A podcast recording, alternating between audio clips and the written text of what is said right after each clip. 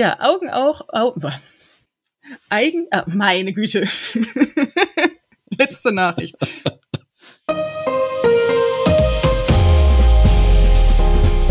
Herzlich willkommen zum Datenschutz Talk, Ihrem Podcast für die Themen Datenschutz und Informationssicherheit.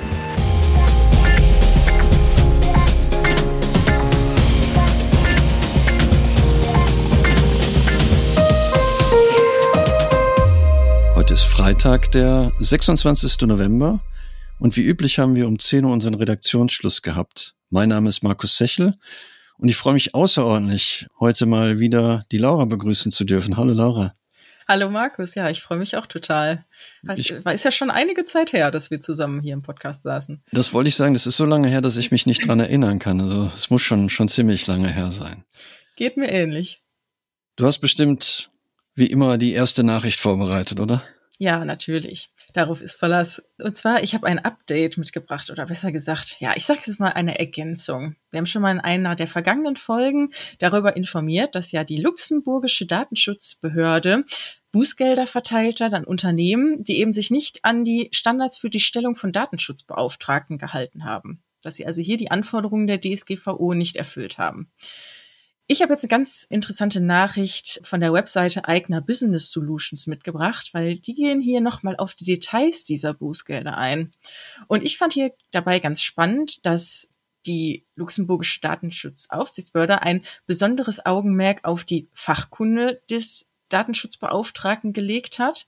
Sie sind sogar zu dem Schluss gekommen, dass in ihren Augen beispielsweise externe Anwaltskanzleien diese Fachkunde nur schwer nachweisen können wenn es nicht immer nur allein um die Unabhängigkeit geht, sondern insbesondere um die Erfahrungswerte, die ein Datenschutzbeauftragter vorweisen muss.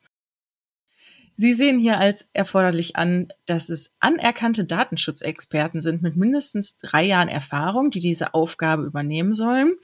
Und was halt nicht neu ist, das kennen wir ja auch aus unseren ja, nationalen Problemen, dass es immer um das Thema Zeit und Ressourcen geht, die doch diese Person denn auch zur Verfügung gestellt bekommen muss. Hier sieht die luxemburgische Datenschutzbehörde sogar als erforderlich an, dass mindestens ein Vollzeitmitarbeiter freigestellt sein muss für das Thema. Genau, also da haben wir ja schon kurz in der Vorbereitung, Markus, zu gesagt, dass es für viele Unternehmen doch sicherlich schwierig ist, dazu viel Zeit auch ja freiräumen zu können für dieses wichtige Thema Datenschutz. Und ja, werden wir mal sehen, ob vielleicht es in Deutschland auch zeitnah Bußgelder gibt. Zustellung des DSB. Ich bin gespannt. Ich überlege schon, ob wir unsere Kunden nicht anschreiben müssen, dass wir die monatlichen Pauschalen erhöhen müssen auf eine Vollzeit FTE.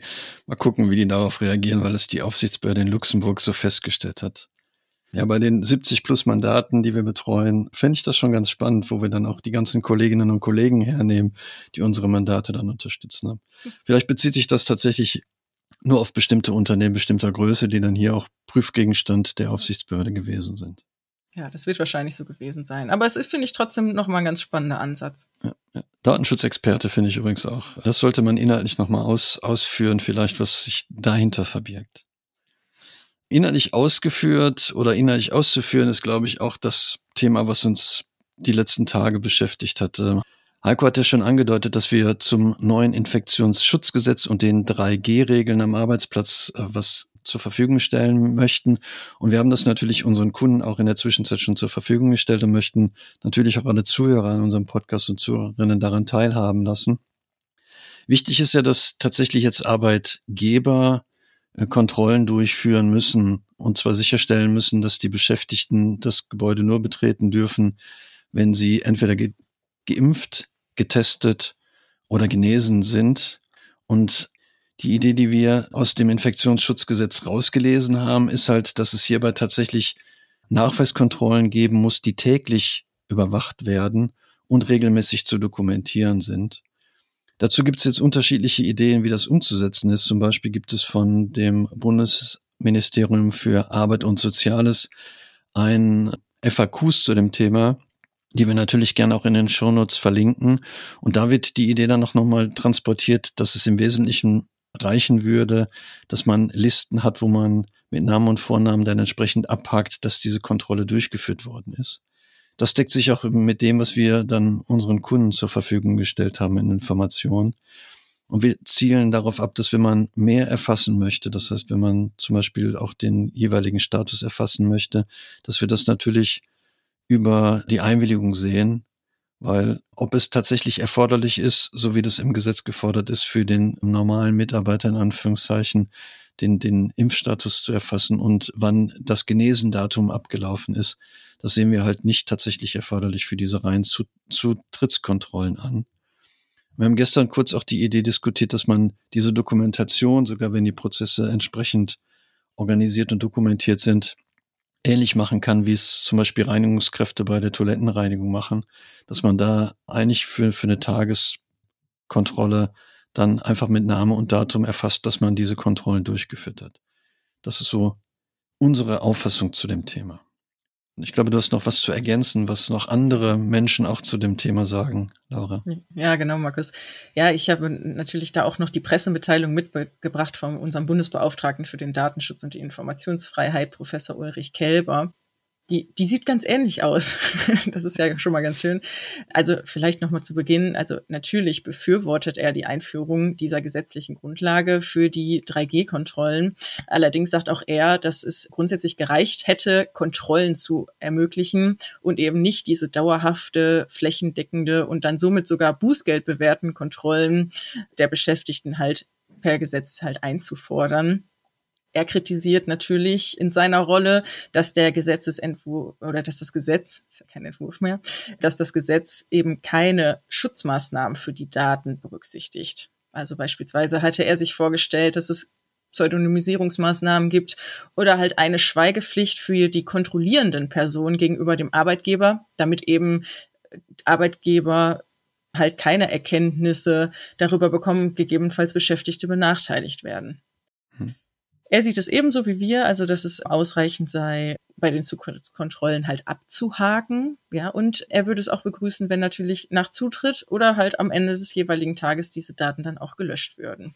Natürlich in Ergänzung dazu, dass es natürlich nachprüfbare Prozesse gibt, die etabliert sind im, im Unternehmen, um halt, wie gesagt, das Gesetz zu erfüllen. Hm. Er sieht es aber auch an, dass diese, diese große Masse an Daten, die ja jetzt hier einfach auflaufen wird, insbesondere mit diesen sensiblen Inhalten, einfach das Maß übersteigt. Ja, interessant ist, dass das Bundesministerium für Arbeit und Soziales auch nochmal diese Speicherdauer referenziert hat. Im Infektionsschutzgesetz wird ja auch von diesen sechs Monaten bis zu sechs Monaten gesprochen und die wird hier auch für die Daten angenommen, weil wir natürlich dann auch als Arbeitgeber das Problem haben, dass wir entsprechend Nachweise führen müssen. Und wie du schon erwähnt hast, wenn wir diese Nachweise nicht geführt haben, dann auch entsprechende Bußgelder drohen. Also von daher würde ich hier auch empfehlen, wahrscheinlich eine, eine möglichst wenig invasive Datenverarbeitung zu planen. Und das könnte man halt wirklich erreichen, indem man einfach so einen Prozess aufsetzt und dann die Überprüfung äh, dokumentiert, dass man überprüft hat und nicht unbedingt, wen man überprüft hat und mit welchem Status man überprüft hat, weil ob das wirklich erforderlich ist, halte ich auch für zweifelhaft. Was natürlich gut ist, dass in dem Infektionsschutzgesetz hier im Paragraphen 28b auch nochmal drin steht, dass eben das Bundesministerium für Arbeit und Soziales im Einvernehmen mit dem Bundesgesundheitsministerium eine Rechtsverordnung erlassen kann, wo noch mehr Details dazu drinstehen sollen. Und da würde ich mir natürlich wünschen, dass wir da zügig dann auch noch diese Rechtsordnung bekommen, um mehr Rechtssicherheit hinzubekommen für den Arbeitgeber. Weil das schon zu, zu einer Menge Aufregung geführt hat und zu einer Menge Unsicherheit auch tatsächlich. Ja, das auf jeden Fall. Das würde jetzt natürlich auch erklären, warum auch die einzelnen ja, Datenschutzaufsichtsbehörden der Länder sich bisher noch nicht wirklich groß im Detail geäußert haben. Es wäre natürlich dann schön, wenn es an anderer Stelle nochmal konkretisiert wird. Ja, aber ich finde auch immer noch wichtig, dabei halt einfach zu sagen, dass natürlich auch die Datenschutzbelange und auch da die Bußgeldgefahr, wenn man halt eben da unrechtmäßig die Daten erhebt, ja auch nicht ganz aus dem Fokus zu lassen ist. Vor allem ja auch die, ähm, ja, die Bußgeldhöhe sich ja auch im Rahmen der DSGVO auch einem, auf einem viel höheren Maß beläuft wie jetzt beim Infektionsschutzgesetz. Im Zweifelsfall würde ich dann lieber die, das Bußgeld aus dem Infektionsschutzgesetz nehmen, als mich dem Risiko auszusetzen, nach, nach dem DSGVO bewertet zu werden. Ja. Ja, geht mir ebenso. ich habe die nächste Nachricht mitgebracht, die kommt vom Verwaltungsgericht in, in Berlin. Hier ist es so gewesen, dass ein Bewertungsportal gerne vom Berliner, von der Berliner äh, Senatsverwaltung personenbezogene Daten von Berliner Richterinnen und Richtern zur Verfügung gestellt haben wollte. Hintergrund ist, dass es wohl ein Bewertungsportal gibt, ähm, was sich Richterscore nennt. Und da sollten halt diese Daten eingestellt werden, damit man die Möglichkeit hat, sich ähm, entsprechend auf Gerichtsprozesse vorzubereiten. Ähm, zu diesen Informationen, die dann entsprechend von der Senatsverwaltung zur Verfügung gestellt werden sollten, gehörten Daten wie Name, Vorname, Titel, Geburtsdatum, Amtsbezeichnung und Beschäftigungsumfang.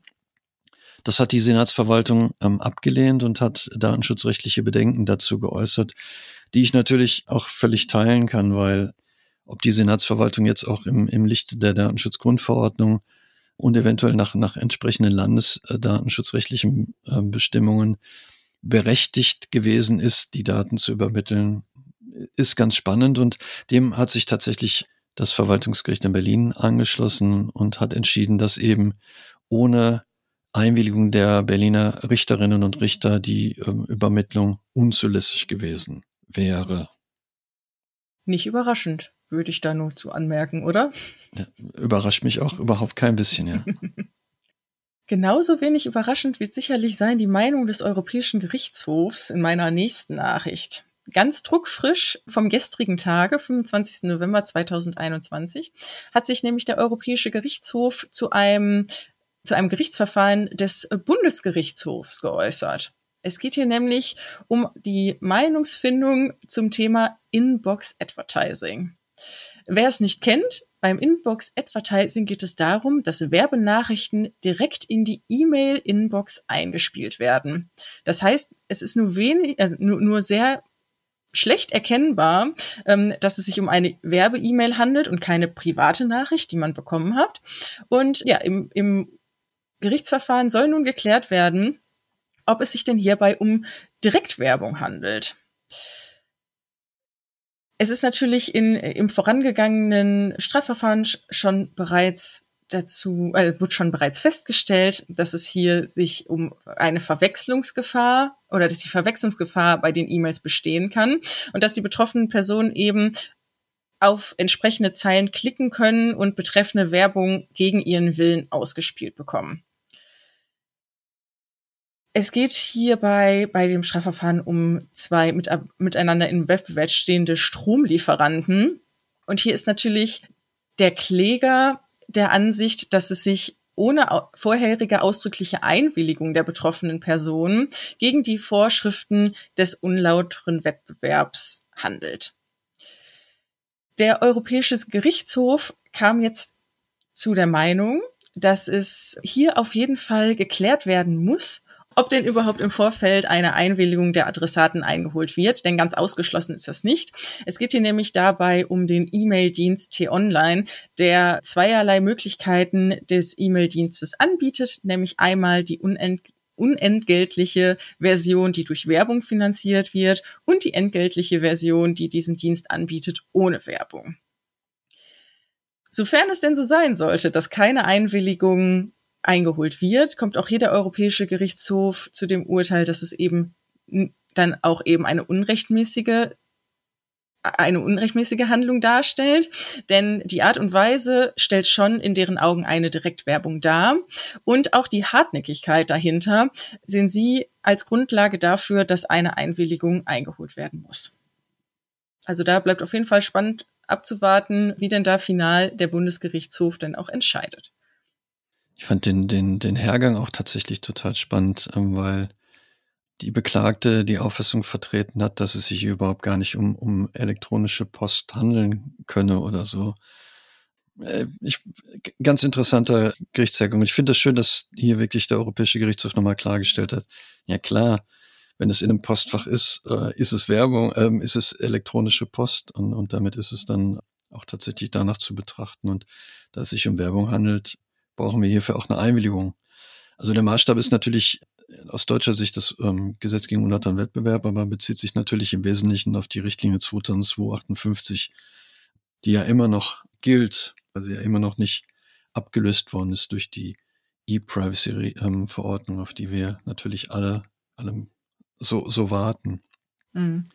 Ja, also ich finde, Entschuldigung, das muss ich noch ergänzen, du holst schon Luft, aber ich fand halt auch spannend, dass ja eben in der vorherigen Entscheidung beim Oberlandesgericht Nürnberg eben die Entscheidung getroffen wurde, dass es keine wettbewerbsrechtlich unzulässige geschäftliche Handlung sei. Also deswegen wurde ja auch einfach nochmal Berufung eingelegt. Also ja. Ja, ich glaube, die Argumentation Thema. war ja, dass da keine Kosten entstehen würden mhm. durch, was natürlich, ich fühle mich ja nicht nur dadurch belästigt, weil darum geht es ja um unzumutbare Belästigung, wenn, wenn Kosten entstehen, sondern einfach, dass bei mir plötzlich in meiner eigenen, in meinem eigenen Inbox, also in meinem eigenen Postfach plötzlich irgendwelche Werbung drin liegt, äh, das finde ich schon, könnte man bei gutem Willen auch als unzumutbare Belästigung interpretieren, also auch ohne, dass man dafür ein Gericht und insbesondere den Europäischen Gerichtshof für anrufen muss. Mhm. Der BGH hat das als Vorlageentscheidung halt weitergeleitet. Und jetzt haben wir natürlich den Salat. es geht auf Weihnachten zu, Laura. Ich, ich, glaube, das ist offensichtlich. Und in der Eifel habe ich gehört, hat es gestern sogar schon geschneit. Also von daher, der Winter ist da und es geht auf Weihnachten zu. Und vielleicht überlegt der eine oder andere ja auch, welche Geschenke er anschaffen kann. Und in dem Zusammenhang finde ich eine, eine Nachricht ganz spannend, die wir aus dem dritten Tätigkeitsbericht der Aufsichtsbehörde in Thüringen mal rausgelesen haben. Da ist jetzt im Oktober der, der dritte Tätigkeitsbericht nach DSGVO erschienen. Ich weiß nicht, ob es da eine neue Zeitrechnung übrigens gibt. Also wir sind dann offensichtlich jetzt im x-ten Jahr nach DSGVO. Also hier ging es um, um die Frage eines Reisebüros und die wollten wissen, ob sie besondere Informationspflichten haben, wenn sie personalisierte Reisegutscheine ausstellen und auch die Frage verbunden, ob sie das überhaupt dürfen. Und die Aufsichtsbehörde hat sich dann mit dem Sachverhalt intensiv beschäftigt und hat festgestellt, dass hier ein berechtigtes Interesse des Reisebüros und auch des Schenkers vorliegt. Also von daher scheint die Verarbeitung der Daten erstmal grundsätzlich zulässig sein. Und weiterhin haben die natürlich auch festgestellt, dass das Reisebüro ja ohne Zutun der betroffenen Person personenbezogene Daten verarbeitet und danach logischerweise die Informationspflichten nach Artikel 14 greifen. Das heißt, das Reisebüro muss, wenn sie diesen personalisierten Gutschein ausstellt, weil das in manchen Fällen wohl erforderlich ist, darauf achten, dass sie die betroffene Person innerhalb der Frist von einem Monat auch tatsächlich benachrichtigt. Das heißt, man sollte überlegen, wie viel früher man die Gutscheine kauft. Aber ich glaube, wir sind dann ganz gut in der Zeit heute am 26. Also das Reisebüro hätte da kein Problem, wenn sie ihrer Benachrichtigungspflicht oder ihrer Informationspflicht nachkommen würde. Was aber auch natürlich zu beachten ist, dass wenn die Daten dann weitergegeben werden würden durch das Reisebüro, zum Beispiel an irgendwelche Reiseveranstalter, dann auch schon die Informationspflicht gelten würde. Da möchte ich dann alle Reiseveranstalter bitten, vielleicht mit der Weitergabe der Daten noch ein bisschen zu warten, damit die Feiertage nicht gefährdet sind. Das stimmt. Ich glaube, das, das freut alle Leute, die keine Überraschung mögen. Ich gehöre nicht dazu. ich wäre sehr enttäuscht, wenn ich das vorher wissen würde, was es zu Weihnachten gibt. Gut. Ich, ich verrate dir nicht, was du zu Weihnachten bekommst, Laura. Das ist schön. ich weiß noch nicht, vielleicht wichtel ich dich ja oder so. Mal gucken. Ja, ich bin gespannt. Mhm. Ja, meine nächste Nachricht kommt aus Finnland und ja, warum Finnland? Wir haben mal einmal da in die FAQs der finnischen Datenschutzbehörde geschaut, die ja, ein allgemeines zur Verfügung gestellt haben rund um das Verständnis der DSGVO. Und ja, unsere liebe Kollegin aus der Redaktion hat eine ja, interessante Frage und eine noch interessantere Antwort zum Recht auf Auskunft gemäß Artikel 15 DSGVO gefunden, die wir Ihnen natürlich nicht vorenthalten möchten. Und zwar stellte sich hier die Frage, ob ein Betroffener aufgrund des Auskunftsrechts Anspruch auf die Protokolldaten, Logdaten hat. Antwort der Behörde. Das Benutzerprotokolldaten im Zusammenhang mit der Zugriffsverwaltung auf die personenbezogenen Daten einer betroffenen Person bestehen und nicht die betroffene Person selbst betrifft. Also wie gesagt, Sie sehen hier, dass kein Anspruch auf Protokolldaten besteht, weil diese eben der Zugriffsverwaltung dienen und sich nicht direkt auf die betroffene Person beziehen. Aber ich glaube, Markus, diese Auffassung teilst du, richtig? Ja, ich bin ja, also wir haben uns ja mit den, mit den Auskunftspflichten nach Artikel 15 schon die letzten Wochen relativ häufig beschäftigt, ähm, insbesondere ja nach der Entscheidung des BGH. Und tatsächlich, wie gesagt, bin ich der Auffassung, nicht überall, wo der Name draufsteht, sind auch personenbezogene Daten drin. Auch durchaus im Lichte der Entscheidung, die der Europäische Gerichtshof hier schon mal getroffen hatte, wo es um Rechtsgutachten gegangen ist, die in Asylverfahren zur Verfügung gestellt worden sind. Also da muss auch nicht alles beauskunftet werden, weil die Idee die mit dem Artikel 15 ja transportiert wird, eben ist, dass man hier eine Syn Synchronität der Informationen herstellt. Und wie gesagt, nicht, nicht alles, was wo personenbezogen, also wo der Name draufsteht, sind personenbezogene Daten, ja. Aber vielleicht möchtest du gleich mit der nächsten Nachricht weitermachen, Laura. Ja, auf jeden Fall. Das mache ich gerne. Und zwar habe ich ein Update mitgebracht zum Rechtsstreit zwischen Neub, dem Verein des Datenschutzaktivisten Max Schrems, und ja, der irischen Aufsichtsbehörde Schrägstrich Facebook. Denn hier wurde jetzt Neub dazu aufgerufen, durch die irische Aufsichtsbehörde eine Verschwiegenheitserklärung in dem Zusammenhang zu unterschreiben. Das gefällt natürlich Max Schrems so überhaupt nicht und hat in diesem Zusammenhang die äh, Korruptionsstaatsanwaltschaft in Österreich eingeschalten. Denn er sieht hier, ähm, ja, dass ein äh, geringster Vorteil gefordert würde und er sieht auch hier, äh, also ein geringster Vorteil gefordert würde, um diese gesetzliche Aufgabe zu erfüllen. Und er sieht hier eine strafrechtliche Relevanz, denn für ihn macht es keinen Unterschied, ob man unrechtmäßig Verschwiegenheit fordert, wie im vorliegenden Fall, oder aber eine Flasche Wein. Ich fand, fand den äh, Bezug dazu ganz friedlich gewählt. Ja, also da, ähm, es gibt bisher noch keinen Kommentar der irischen DatenschützerInnen, aber ja, bleibt mal abzuwarten. Ich denke mal, unterzeichnen werden die das Teil nicht. Ja, spannend, ähm, sich mit einer Datenschutzaufsichtsbehörde anzulegen. Das äh, finde ich, finde ich gut, dass es da ähm, den einen oder anderen gibt, der, der das durchficht. Also mit der Flasche Wein musst du mir gleich mal erklären. Das habe ich noch nicht so richtig verstanden. Der Koalitionsvertrag ist raus. Am Donnerstag ist er, glaube ich, tatsächlich veröffentlicht worden und für uns natürlich im Datenschutz-Talk ganz wichtig, dass es da auch einige Punkte gibt, die sich mit äh, der Nutzung von Daten und Datenrecht beschäftigt. Tatsächlich möchte die Ampelkoalition neue Modelle einführen, um Infrastrukturen zu schaffen für den Datenaustausch, weil das natürlich durchaus sowas wie eine Datenkultur schaffen kann, wo Wirtschaft, Wissenschaft und die Zivilgesellschaft auch von Datenspenden und, und Datendrehscheiben profitieren kann. Ich halte das auch für, für eine ganz gute Möglichkeit, äh, wenn wir da einen gesetzlichen Rahmen für haben, weil aus Daten kann man natürlich und insbesondere auch aus vormals personenbezogenen Daten kann man natürlich eine ganze Menge auch an Informationen rauslesen.